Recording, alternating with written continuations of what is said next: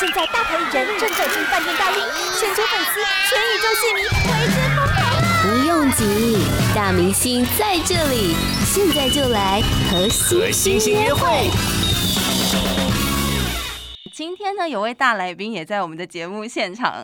那他从事这个幕后音乐有蛮多年的时间，然后你也组过乐团。可是啊，到了现在，他才发行了他第一张的个人创作专辑《What's Your Story》。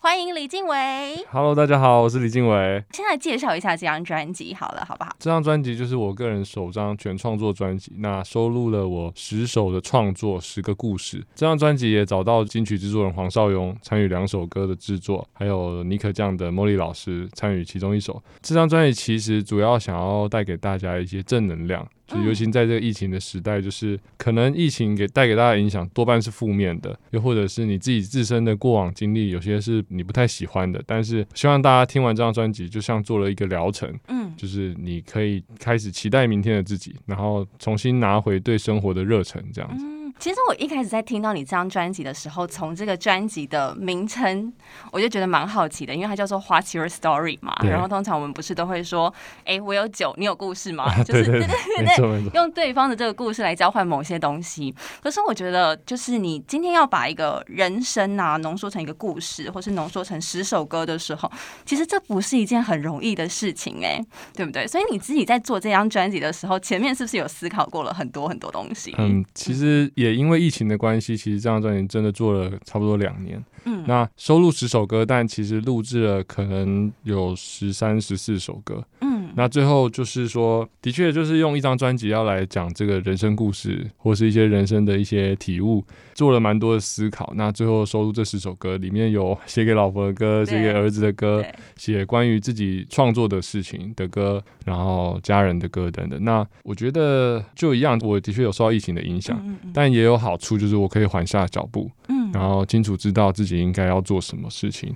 嗯，对，我觉得这样也挺好的，就很符合这张专辑。那为什么叫 What's Your Story？但是里面确实都是我的故事呢？其实也是因为说，透过这张专辑，也许接下来有更多的演出，或是活动，或者是说听的人连接起我跟听众的故事。因为在疫情期间，其实大家不太能碰面嘛。对。那我也好奇大家的故事是怎么样的，所以也符合这张专辑想表达的，就是觉得就是我们都还是要期待一下未来的自己，或者未来的这个世界这样子。因为你这次发第一张个人专辑嘛，所以我想说先让听众朋友多认识你一下。然后我是蛮好奇，就是一件事情是，因为你之前其实做这个幕后音乐做了有一段时间，然后例如说不论是写曲啦、编曲啦、制作啦，然后有和就是呃，例如说毕书尽、李荣浩、于文文等人合作过，对，对，有这么多丰富的一个幕后经验，怎么会忽然是忽然吗？想要转到幕前来唱歌啊？嗯，应该说一直都有这个梦想吧。嗯、应该说，我从高中自己写出第一个创作之后，嗯、我就有想要发表自己创作的作品的梦想吧。嗯，就是我也很幸运从幕后开始，然后学习制作，然后自己可以，因为我的目标其实是希望可以自己掌握自己的音乐。嗯，就是。所以后来认识李荣浩的时候，我觉得也超幸运的，因为他就是一个自干王嘛，他就是 你看他的 credit 就全部都是自己。那当然我没到那么夸张，但是就是我也有点，可能我们巨蟹座有点控为控制狂吧，嗯。我有点不太能接受说，而我的音乐有的东西给别人做，但万一不是我要的，所以我会希望我把那些东西学会。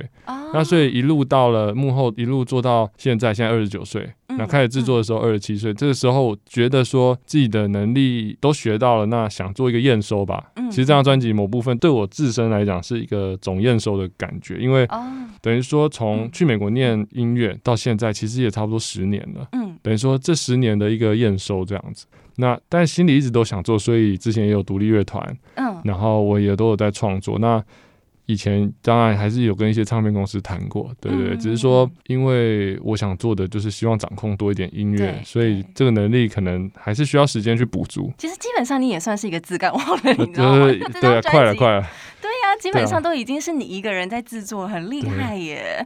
可是因为我之前就是访问卢广仲的时候，因为他之前那张《励志论》，他也是自己当，超喜欢他那张，我也是很喜欢。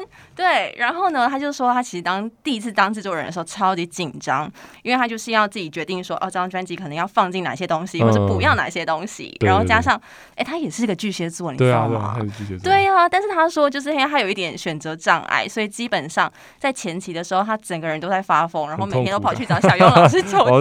然后可是黄少勇老师真的很厉害，我觉得他很会对付我们这种人，就是像其实我我这张专辑最前面开始录的两首歌，就是找他录，就《明日的你》跟《美好时光》。那其实我那时候也是考虑很久，就是说虽然我有制作能力，可是我觉得还是需要一个高人指点，那我才会有所突破。然后从他有经验的角度来看我的音乐该怎么做。那其实第一个遇到的事情，真的就是选择障碍，就是他问我你要做成怎么样？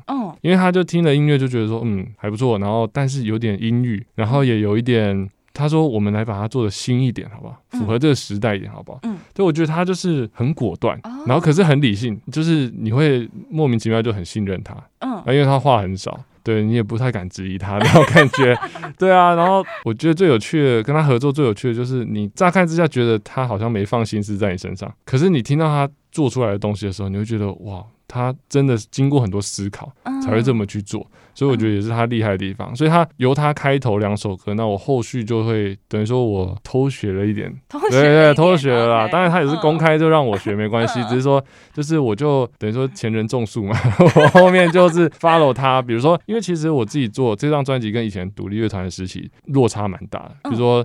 唱法或者是音域啊，或者是写歌的方式都不一样，真的就是黄双龙老师给我算是一个指引吧。嗯，那我后续就知道说，可能我这个我的 vocal 音色哪边是好听的，怎么样去处理其实是最好的。不过真的都是自己来，其实真的很容易陷入一个就是选择障碍，或者是就走不出来。不过我觉得很幸运，就是我儿子会把我拉出来。因为他就是逼我一定要离开那个音乐世界，对，没错。做这张专辑的时候，其实也刚好那个蛋堡加长音乐他有得奖，对，我就也是受他影响，因为他就说他在做音乐的时候就想陪家人，嗯，可是真的在陪家人的时光就想做音乐，然后我就觉得，哎，真的完全是我，因为其实经这个挣扎蛮痛苦的，结果他的成绩不错，然后他的音乐做得很好，我就觉得没关系，对，然后慢慢来没关系，这样。其实真的很不容易啦，但我觉得就是在听你的专辑的时候，觉得他这个成果是非常非常优秀的。然后这个优秀呢，也就是回到我刚刚讲的曲序这个部分，因为现在其实很多人听歌的习惯都很喜欢听某个歌手的那几首主打歌而已，或者是串流平台按这个随机播放，很少从这个第一首一次听到最后一首。但我一直觉得，就是你今天想要认真的听好一张专辑，或是想要了解就是这张专辑传递给你什么样子的一个意涵的话，最基本而且也最尊重音乐人的做法，绝对就是要从第一首听到最后一首。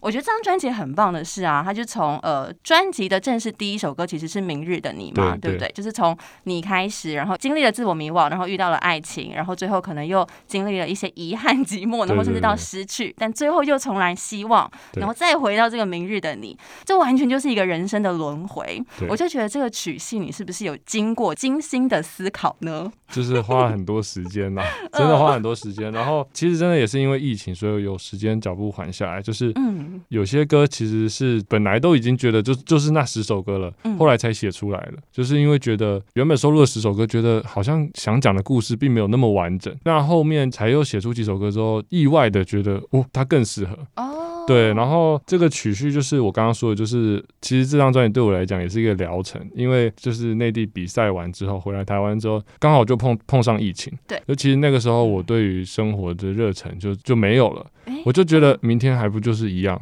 嗯，明天就是又不能出门，明天又是，嗯，好像我的音乐好像也也不知道发展去哪里了，嗯，一瞬间就是不知道该怎么办，也不会期待明天的那个自己，嗯，对，那。所以这张专辑，我觉得这个曲序就是，当然，我觉得不用逼大家一定都照曲序听。我觉得就是说，比如说通勤，有时候你通勤可能就三十分钟，甚至四十分钟。那这张专辑才总共才三十七分钟，你就听，你也不用很仔细听，你就从头听，或者是可能一个午休时间等等都好，就是也不用那么有压力的听。因为我这张专辑其实做的东西比较简单，它不会有很复杂的段落或者很复杂的乐乐句，就是希望大家可以轻松的听完。我其实这张专辑在做的时候，还是希望回归我自己是听众，那我希望听到什么样的音乐，嗯，什么样的专辑。那其实也是有一些声音在制作当中会有说，你要不要就发单曲就好？诶，因为十首歌嘛，毕竟制作费啊，然后接下来宣传费，就是这会比较高。然后以现在的环境，又加上疫情，做专辑真的很不容易。就是对，那但是我觉得就是说，这也是。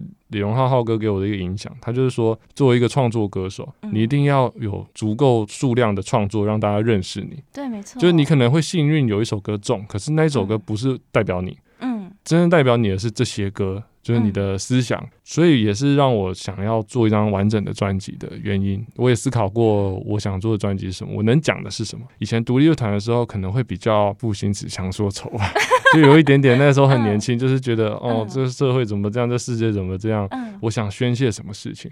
但其实个人要做的时候，我就想想就，其实我讲这有点好笑，但我有蛮多爱想要告诉大家。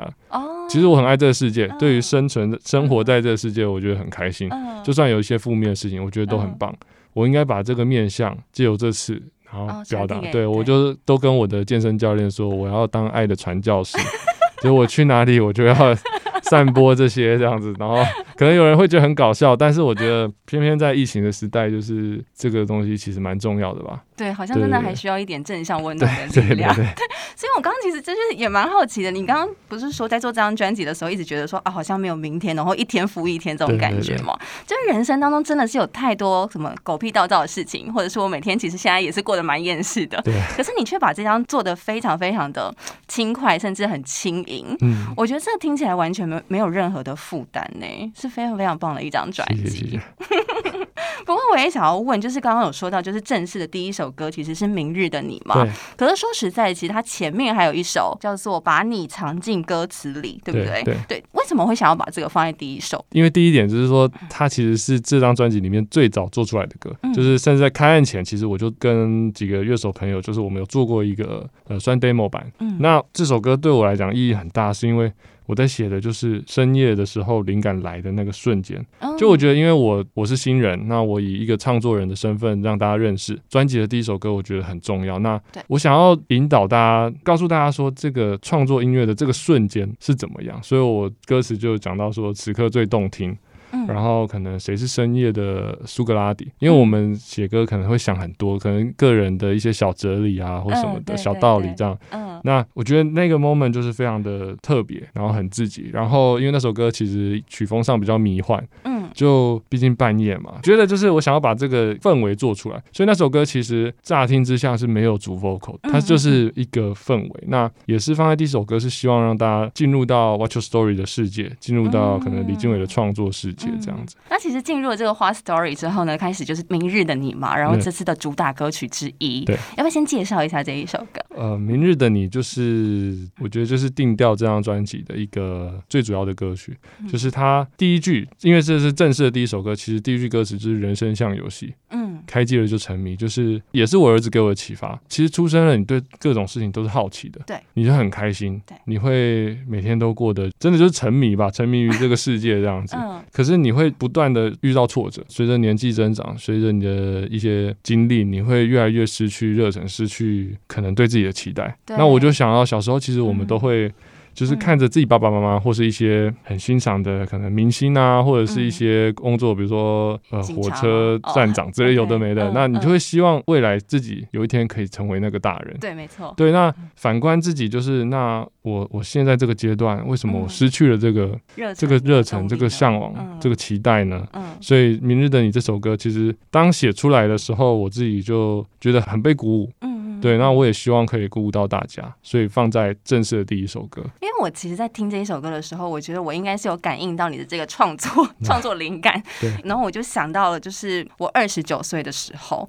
就是要进入三十岁的时候，你知道人人生的那个另外一个关卡的时候，嗯、说实在，我真的也是经历过非常非常多的焦虑。然后就是跟你刚刚讲的一样，我会怀疑说，哦，例如说，我现在还要再从事这份工作吗？我还要领这么少的薪水吗？或者是我现在已经 成就到就是我想要成为的人了吗？对对。然后我又看到你的这个年纪刚好也是二十九，即将要进三十，你有像我一样，就是在这一年那么的你知道痛苦焦虑？我应该就是在前两年吧，在制作制作这专辑的过程。中，因为的确也不知道做出来之后大家接不接受，或者说能不能真的感受到我想表达的，就是因为我只能秉持着一个信念吧，所以我觉得这部分蛮孤单的。所以专辑里面有首歌叫《孤单的法则》，嗯，对，那我觉得这都是，可是也许这都是人生必经的过程，就是你必须孤单一回，或者你必须坚持己见，然后可能不是说别人不懂你，而是这个时间点别人也还不需要懂你，那你需要孤单一阵子，然后你才可以真正去做到自己想做的，或者说你能够成长，这样，对啊？那明日的你这首歌就是意义蛮大的，然后因为我其实有一度有点否定我过去在在做幕后的这个经历，为什么？就是因为我在做幕后是是比较偏偶像的公司，我其实没有没有没有不开心，可是有时候出去跟人家聊天或什么时候，人家就会认定你，那你只会做偶像的音乐哦。对，可是我觉得这个东西就会变成说，我也不想要否定，可是我其实，在跟外面的人聊天或等等的时候，会希望把这个东西尽量排除。对，但是在某一刻，可能去年还是前，就这首歌写的过程中，我突然意识到说，这些都是我的养分。对，没错。对，所以就是才会觉得说，可能过去的自己就是因为经历这些，所以我现在才有这个本钱或者能力可以去追寻，就是明日的你这样。对对，所以这首歌。其实这张专辑蛮有趣的，就是说，的确是比较正向，嗯，但是不是一个就是非常 happy 的感觉，有一点点就是说，你可能要接受一些黑暗面或者灰暗面，嗯，对，对，然后你才可以真的就是接受自己，然后开心起来这样。Podcast 首选平台八宝 B A A B A O，让你爆笑也让你感动，快到八宝发掘台湾最生动的声音。我在听你这张专辑的时候，我有一个地方其实蛮惊艳的，就是我觉得这个专辑的十首歌，就是整整十首歌，每一首哦曲都超级好听。你刚刚有说到这个制作偶像歌曲的这一 part 嘛，对，不对？然后就让我想到，就是我之前有看过一篇国外的报道，然后那个报道它有点像是在访问一个很资深的音乐人，有点像是权威级、教父级的那个音乐人，嗯、就在那篇报道里面讲说，就是因为现在这个流行音乐的市场非常非常的广。然后呢，他就觉得其实有大部分的流行音乐都是垃圾，就是这这句话当然讲的比较重一点点，因为他是权威了嘛，好狠哦！在座的各位都是垃圾，大家听起来真的你知道耳朵还是有一点刺耳啦。但我觉得每个艺术都是一样嘛，例如说今天啊，你去看电影好了，它还是有分成商业大片或是艺术片的产生嘛。那音乐也是一样，也会有一些可能大众通俗洗脑的歌曲，那也会有一些可能让你会引发一些深刻思考的歌曲，对。当然没有什么好或坏，但我就是听你的专辑之后，我就觉得这十首歌其实是很认真的在用音乐说话的。嗯嗯嗯嗯嗯。然后有一些歌曲，尤其是后半部的歌曲，有有你有可能使用了一些电子的元素在里头吧？对对对。所以它营造了一个很大的空间感。然后除了让我听歌之外，也可以看得到画面，我就觉得真的很厉害。谢谢。因为因为我写歌的时候，其实很多时候是想象这个画面。或者是也有时候像烈日当头，我只想这首歌，嗯，它就是我真的是看到一颗很大的太阳，然后它让我感觉很愧疚，为什么？就是那个画面，我想要把它用音乐记录下来，嗯，呃，就是因为其实那个时候就是我哥哥他住院，那我第一次去医院看他的时候，其实我呃，因为我们男生嘛，其实不太会把就是爱对方啊什么的这样挂在嘴边，就很硬。嗯，那可是他明明就很不舒服，我去，但他还是很很就是跟我说没事没事，我很好，没关系，就可能不想让我担心吧。嗯嗯。那可是我回到家之后，我就觉得真的就是很愧疚，就是为什么我就是讲不出口一些，嗯，就是一些可能我真的很爱他这这类的话。对，那刚好真的就一颗超大的太阳这样照着我，那我就觉得就可能也给我一个启发吧。我觉得可能在告诉我些什么，那我就去把它写下来。后来在编曲的过程中，的确就是花了一些心思，就是什么样的合成器的音色，嗯，或者是说怎么样的吉他的弹奏是可以把那个心情呈现出来的，嗯，对。但是我当然这很抽象啦，就是我也不确定到底大家感受有没有感受得到，但是 至少我做到，我觉得你把你的心情写在里面，然后哎，我好像听这段真的感觉有颗太阳，这样就好了，对对，就是这种感觉。然后所以，所以其实蛮多歌都是有画面，甚至是像可能 Ariel 里面说喝杯咖啡的轻松，就就真的就是因为我跟我老婆很喜欢喝咖啡，那真的有时候就是偷到一个时间可以出去呃，可能咖啡厅稍微喝一下，这种轻松就其实就是很实际的。然后因为我自己喜欢摄影，就简单拍拍，所以我觉得画面的确对我的创作来说蛮重要的。那我也想要聊聊，就是其实你呃这一次新专辑当中的另外一波主打歌就是《美好时光》这一首歌，然后其实也找来了刚刚有说到小雍老师有帮忙编曲跟制作嘛。对对，这首歌其实我都称它为就是《明日的你》的第二部。第二部，因为《明日的你》的 MV 有一有一个字，它是说“明日的我们会在哪里”。对对，其实《明日的你》我觉得也是希望让大家透过这首歌，你缓下来想一下，哎，对，明日的我会在哪里，会干嘛？我是不是要辞职？嗯、我是不是要更努力？嗯、我是不是要让主管看见，其实我很有能力？嗯，就是你可以想一下。但是到了下一首歌《美好时光》的时候。好，你想到了，但是你接下来要跟你自己和解，嗯、就是美好时光的歌词有我跟你，嗯、那我就是可能被现实规范住的我，可能你爸爸妈妈希望你成为怎样的人，那你的部分就是那个勇于挑战世界的那个内心的自己，嗯嗯、那可是这个东西它一定会有一个碰撞，一定会就是需要去可能跟对，如果你想要前往一个更好的呃美好时光。Yeah. 那你必须自己跟自己和解，你才可以，应该说做任何事情都不会再对不起自己，所以你就会勇往直前，你才会有那份勇敢。对，那因为美好时光其实大部分大家讲到都是过往的回忆嘛。对，那当然我觉得就是过往回忆真的很好，因为我在写这首歌的时候也会一直想到小时候我跟我哥就是拿着羽球拍，然后假装自己是五月天那边唱歌这样，我觉得这个很棒。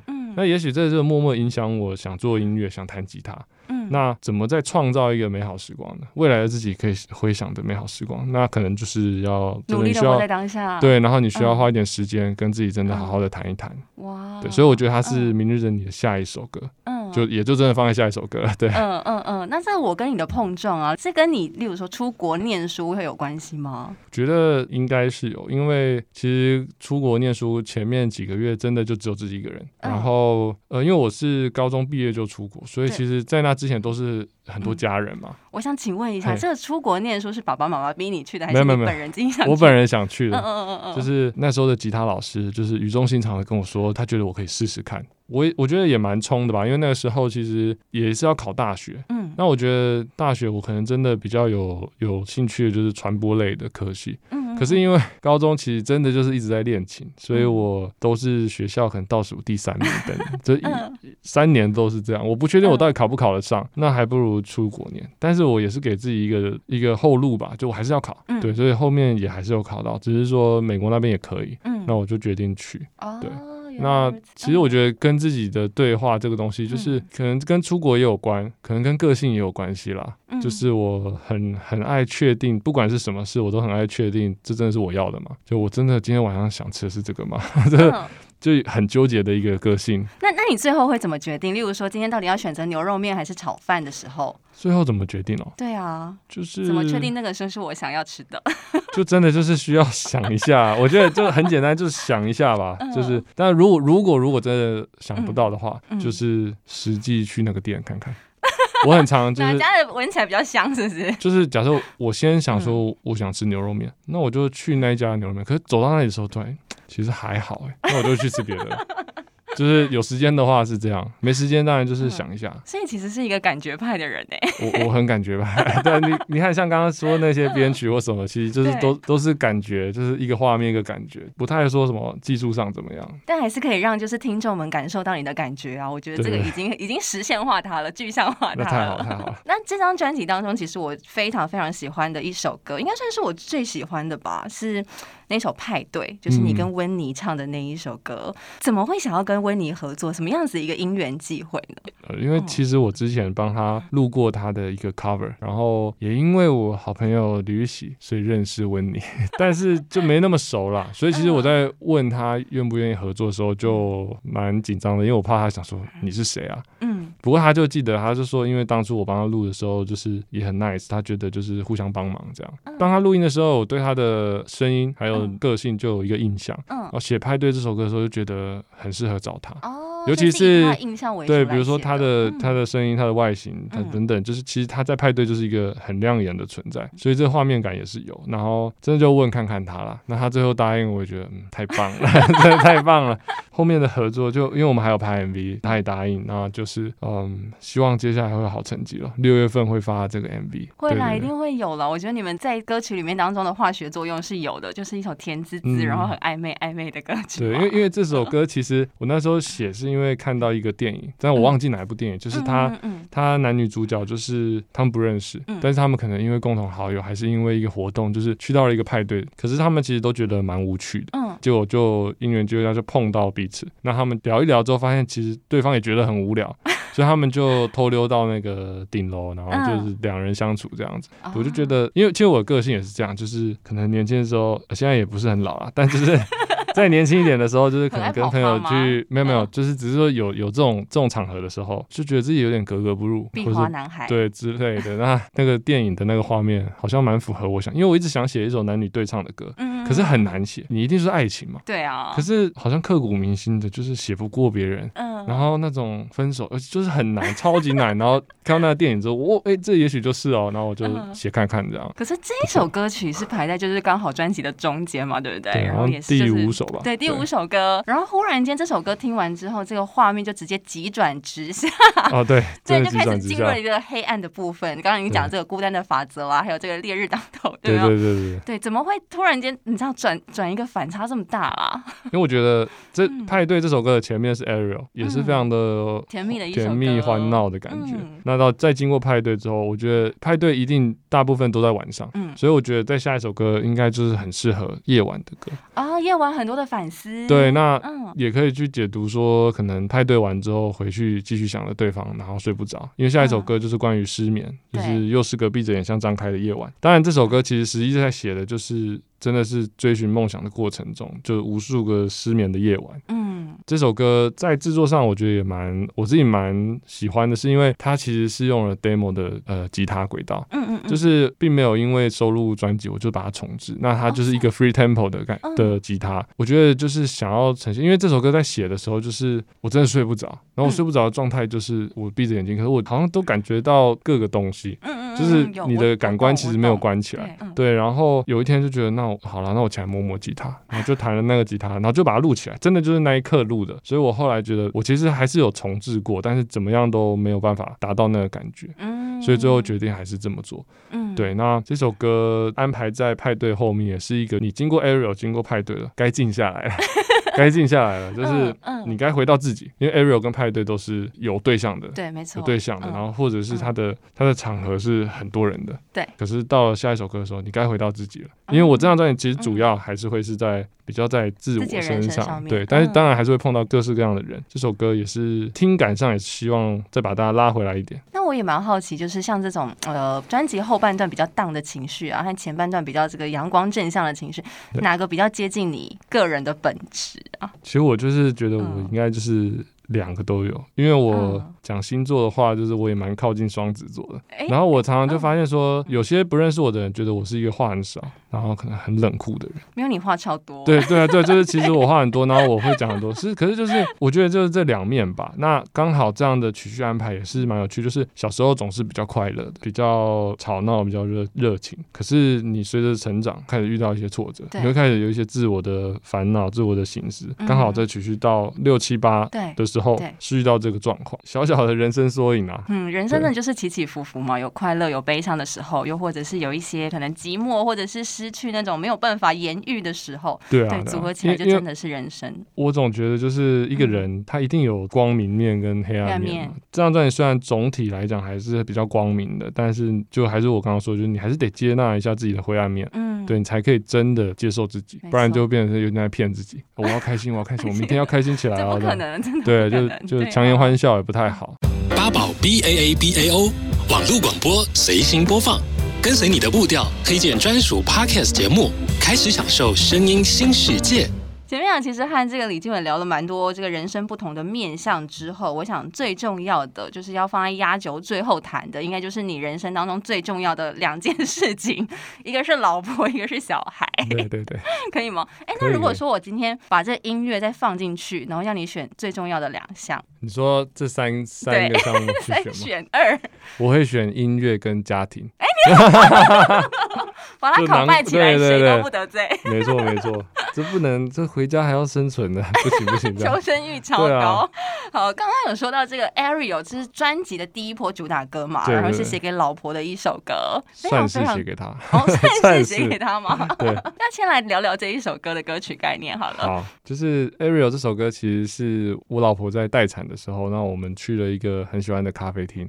然后，因为我们其实在一起呃呃五六年，然后后面才结婚。Oh. 在咖啡厅的时候，那一刻我就觉得，其实如果这五六年的时间里面，我们做错了一个选择，嗯，就不会有今天了，就不会有这个很轻松、很幸福的日常。嗯，哎，突然觉得为什么？那我以前就不懂这个，就没有带着一个很珍惜这些时刻，或是很感恩的心 去去经历这些时光。所以我就回家之后就拿起吉他写。那这首歌其实写很快，我就是有点像是可能坐了时光机回到以前，然后就是再追老婆一次那种感觉啦，就是把它写到歌里面。对，那其实编曲的时候也是花了蛮多心思，就是第一就是要做可能刚认识或者甚至暗恋的时候的那个心跳加速的感觉，所以可能用一点比较拉丁的节奏，然后后面就变成说一路从头歌曲开头到结束，其实就是希望可以呈现出一个就是一开始可能比较心跳比较慢，到后面真的快爆了这样子，所以最后一句也唱就是说我需要你现在就要。对，所以当然还是有点起伏，但是他这一个有点像是，因为刚好就是 MV 是导演是安排舞台剧，对，就也很也很像我在编曲的时候的概念，它是一个有剧情的，嗯，然后也请到大文来演，然后他他很棒，然后 就是有一个就是一开始对一开始可能是不太敢接近，嗯，到后面居然跳起舞来了，对，对，就是这个这个过程，其实在编曲的时候也是绞尽脑汁想要把它去做到，然后刚好很幸运就是 MV 也是这样拍，我觉得画面感这首歌就是轻松幽默啊。也是希望大家听的就是很开心，嗯，就是很很快乐这样。对于爱情，然后你也要珍惜一下你身边的人啊，不要不要视为理所当然。对，不要视为理所当然，不然错过了你就后悔又来不及。对啊，可是我刚刚听你讲这个故事，我觉得是蛮浪漫的。就是通常我们在呃有另外一半的一个状况之下，可能会有朋友问你说：“哎，你喜欢对方什么吗？”然后你可能就会开始系列出他的优点，例如说：“哦，他眼睛很漂亮啊，他很会做菜啊。”可是我觉得在系列这些优点的时候啊，其实都不如可能某个 moment，然后你看着他的这个脸庞，忽然间就觉得说：“天哪，我好喜欢他哦！”就他可能本身没有做什么，然后你可能也会觉得：“哎，不知所以然的，就是萌呃萌生起那个爱意的时候。”对，我觉得那真的是真爱。有一些时刻是这样，对。然后呢，我刚刚就是想要请你吉他不要收嘛。你刚刚有讲到有一句歌词，最后一句，我需要你现在就要。对对对。你知道我听这首歌的时候，听到最后一句的时候，我整个就是天哪，晕船大晕。你知道我超级喜欢这种很 man 的宣言，所以你可以就是唱最后一段给我听吗？唱最后一段，这偏偏最后一段 其实蛮蛮难唱的。最后一段，最后一段音蛮低的。突然要来最后一段，就没有前面突然来最后一段有点困难，对吧？好啦，那我唱一个比较轻松的版本。OK OK，从前面的副歌可以吗？可以，没问题。Ariel，我不知不觉变成没有你不能活，幽默，别再随性的带过。Ariel，告诉我明天你又想怎么度过？我们有没有然后？一个人独自在外面干嘛？一个人徘徊在街道上，戴着墨镜被人扇到眼瞎，只有自己不想回家。一个人看电影多么凄凉，两个人看鬼片一起怕。明天开始换我发光发亮，我需要你现在就要。太棒了！哇，戴口罩好喘啊！Sorry Sorry。要是我是你老婆，然后听到就是我需要你现在就要，我真的是哇，好像有点太直接了，其实有点太太直白。不，我超爱，我真的超爱。你老婆喜欢这一派的吗？说真的，她常常会说，就可能觉得我不是很浪漫吧，因为你知道，就是可能在 IG 上会看到别人的男朋友、老公放闪等等，但我们不是这样，就是我老婆 IG 大概已经有好几年，就是一篇文都没有了。哎，就是我们比较像是在网络上少发文的人。嗯嗯嗯，对，那我也不会放闪，所以有时候她就会可能酸一下，开玩笑就说，就觉得我很不浪漫这样，但是我觉得可能对我或者身边也是巨蟹座的朋友的话，就是我觉得就日常就是最棒的。嗯、对，日常就是最棒的，平凡就是浪漫。对，所以不用说，就是好像哇，今天什么节日，然后就是搞一大团这样，对啊。所以，但总会庆祝生日跟圣诞节，还是会啦，还是会啦。哦、只是就是如果跟别人比较的话，可能不够华丽吧。嗯哼。对，但所以歌词也有讲到说，怀疑什么是浪漫。嗯。因为我觉得我在内地比赛的时候，有一首歌叫做《什么是浪漫》，讲到就是其实浪漫到底是什么？因为有很多人扮的很华丽，就还是会偷吃啊，对，还是会劈腿啊，那这样很浪漫吗？你要的是这个吗？所以我觉得就是一个问号啦，一个问句啦，对啊，感觉好像说的有点振振有词，不好意思，把为自己的这个不浪漫找借口，对啊，找借口其实没有那么浪漫，对啊。没有啦，我觉得就是你，哎，你其实算很早结婚吧，对不对？蛮就二七，对。对啊，其实很早，这已经算是一个就是巨蟹座对家的向往了吧？这就是你的浪漫了吧？吗？嗯，我觉得应该是吧。这样讲好奇怪，但是其实我的朋友都知道，就是我常常以前可能二十或者十八的时候，就跟他们说，就是如果有一个稳定交往的对象，我觉得可能二五就可以结婚。哇，真的啊？对啊，觉得反正大家一起努力嘛。未必二五就会很成功，或是赚很多钱，嗯、但可以一起努力就没关系。哇，对，那刚好因为老婆就是我们就在一起很久，而且高中就认识，嗯、所以其实做朋友一段时间。嗯然后才在一起，所以经历过中间的这个远距离的部分吗？你出国念？没有没有没有，那个那个时候还没有在一起。我们是他大学毕业我们才在一起的，所以在高中到他大学毕业期间就都是朋友。然后所以真的认识很久了。那我觉得其实因为跟双方家庭也都很好，嗯，没什么好拖的吧？感觉是这样。对啊，就是一个缘分了啦，结婚结起来了。然后现在其实也生了儿子，对不对？是儿子两岁，对，快两岁了。哇，快两岁了，今天两岁了。儿儿子叫什么？小名是什么？呃，就李 晨曦。晨曦，晨曦，生日快乐！曦哥，曦哥，好突然。叫李晨曦吗？对，叫李晨曦。所以刚好就是呼应你最后的一首歌曲《晨曦里》这样子吗？对对对。但就是对啊，写给儿子，那刚好我也给他取这个名字。然后小朋友就是很早起，婴儿时期更早起。然后做音乐，其实以前的生活作息就是很晚睡，嗯，然后很晚起，就是完全相反。对。那儿子刚出生的时候，其实蛮蛮不适应的。嗯，可是因为就是有一些早上，就是他可能叫你起来，那他就对你笑。突然意识到说，其实早晨很棒，因为晚上多半是自己关在房间写歌或是做音乐，就是很自己。可是早晨是你可以跟大家互动，你去买早餐，你吃早餐，你会看到很多人。但是夜晚太属于自己了，那我就觉得。其实早晨也是很美好，但是我之前错过了一些这种时光的感觉，嗯，对吧？也是，其实儿子教我蛮多事情的，对。然后我觉得就是把这个很单纯，然后很快乐的时光记录下来。你是一个儿子奴吗？因为我看到你 IG 上面没有你老婆的照片，但是有很多小朋友的照片。没没有啦，我不是儿子奴，不是儿子奴，只是老婆就对吧？不，我们就不放闪嘛，对吧？也没有必要。儿子就是，嗯，我觉得可能就是因为。在他身上，你就会看到一部分我，嗯，然后应该说，儿子真的会让我比较感性吧。刚好其实也是很幸运，这两年有一些时间可以参与他的成长。对，没有没有说是又去哪里比赛或者在哪里，真的很忙。嗯、对，就很幸运，嗯、他也很乖，所以。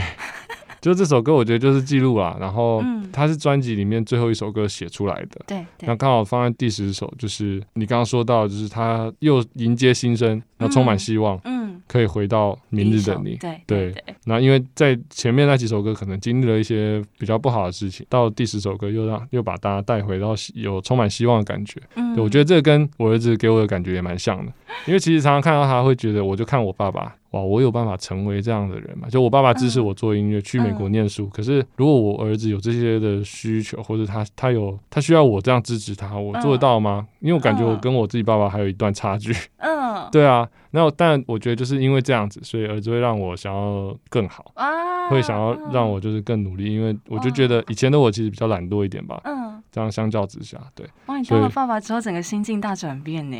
还是是不得已的？为什么作息大改变？没有啦，就是呃不。错啊，鼓励大家。对，我是爱的传教士。可是其实现在也是在一个宣传期，对，会不会很忙啊？就是你知道制作专辑啊，然后顾儿子啊，然后又要跑宣传，是是没错，就是比较没时间陪他。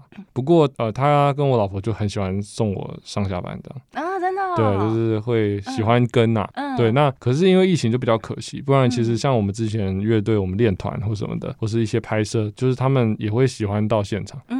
那也也是我第一次看到我儿子，就是对我投以一种就是稍微对对稍微崇拜的眼光，因为我儿子很酷，他就是我的工作室在我家楼上，嗯，其实有一阵子就已经制作完了，我不用再很少再去工作室，然后就是有一阵子我就觉得他好像怎么看我的那种态度有点奇妙，就是觉得我好像在家耍废这样，然后结果过几天之后，他就比楼上叫我去工作。而且是逼我去工作，那最后我我就真的上去，然后摸一摸吉他弹弹，下来之后，哇，他对我又变了，眼神又变了，就是他就是喜欢我去工作，好可爱哦，蛮可爱的，蛮可爱。的。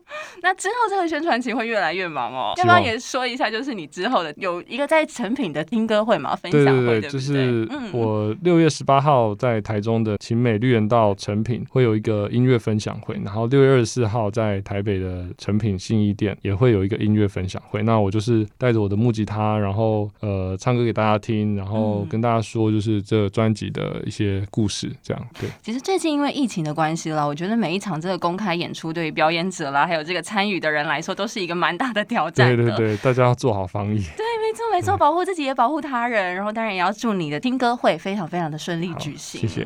那我们最后再来总结宣传一下这张专辑好了。好，What's Your Story 这张个人首张全创作专辑，在五月二十号的时候已经数位发行了。那在六月十四号的时候会有实体正式发行。那这张专辑其实对我来说就是一个旅程，一个疗程。就也希望大家听的时候可以轻松无压力的去听这张专辑，然后也许你可以获得到一些能量。希望你听得开心。然后如果你喜欢的话，也可以上我的脸书或者是 IG，会有后续的一些活动啊、演出资讯这样。嗯，对。OK，这张专辑真的很棒哦，很好听。What's Your Story？请大家多多支持。那也再次感谢李晋玮，谢谢。八宝 B A A B A O 免费提供制作人各式服务，现在就成为八宝制作人，打造个人品牌。